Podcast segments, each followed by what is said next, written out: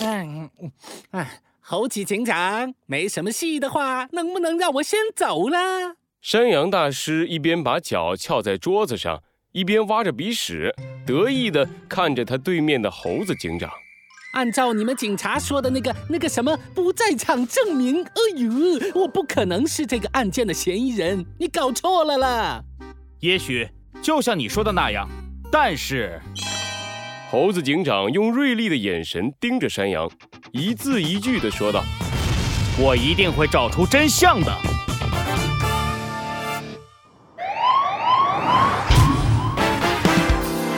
罪恶藏在谜题之下。”真相就在推理之后，《猴子警长探案记》黄金之谜一。就在猴子警长审问山羊大师的前一天，森林警局里，猴子警长紧紧地皱着眉头。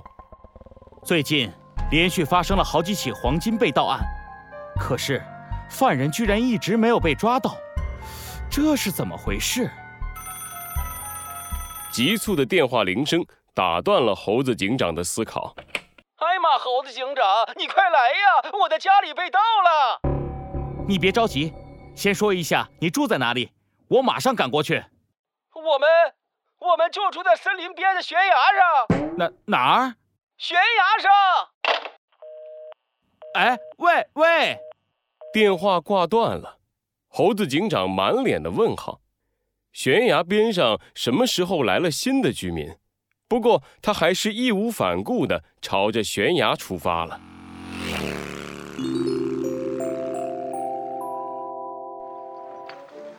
咻，哎咻，哎呀！哎，终于到了。经过了一个小时辛苦的攀爬，猴子警长终于来到了报案人的家里，见到了这次案件的受害者。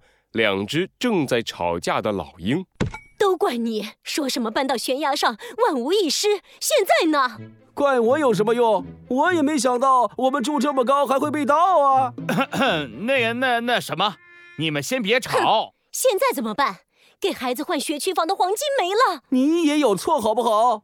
当初搬家你也同意了，都怪你，就是你，你们先停一停，都是你的错，喂，就是你，你就怪你，都怪你没有看家，都怪你贪吃，都别再吵了！猴子警长大喊一声，终于让正在吵架的老鹰夫妇停了下来。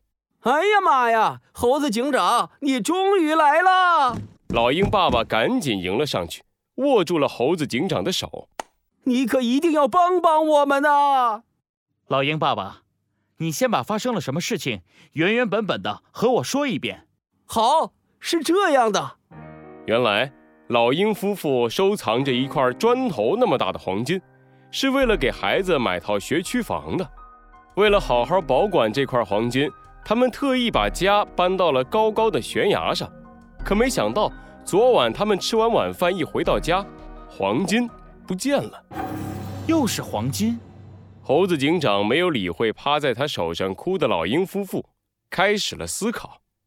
最近森林里突然出现了好几起黄金被盗案，这绝不可能是巧合。猴子警长的脑海里就像打开了一个数据库，无数的文字和图片从记忆里被翻出，他不断思索着这些黄金被盗案的共同点。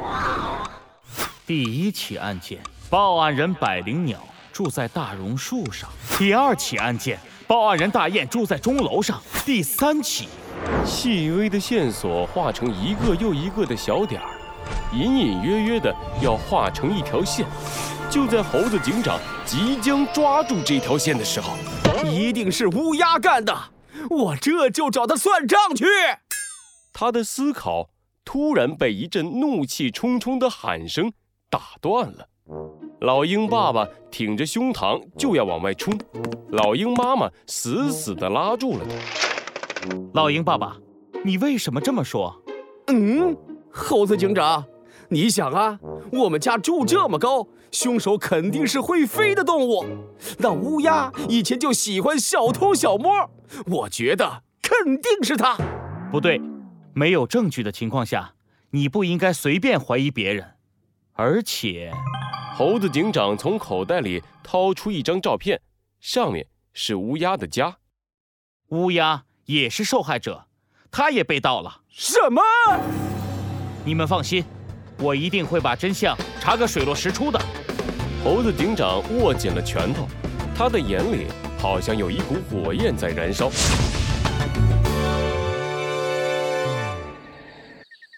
夜深了，森林静悄悄的，警局里还亮着一盏橘黄色的台灯。线索，线索在哪里？是猴子警长，他没有回家，而是在台灯下看着几张照片，照片里是每一个受害者的家。这些被偷的全是鸟类，而且都住在高高的地方。难道真的像老鹰爸爸说的那样，凶手肯定是会飞的动物？猴子警长扶起了下巴，他的心里总是隐隐的觉得有哪儿不太对劲啊。想要把拳头那么大的黄金带走，犯人一定需要很大的力量。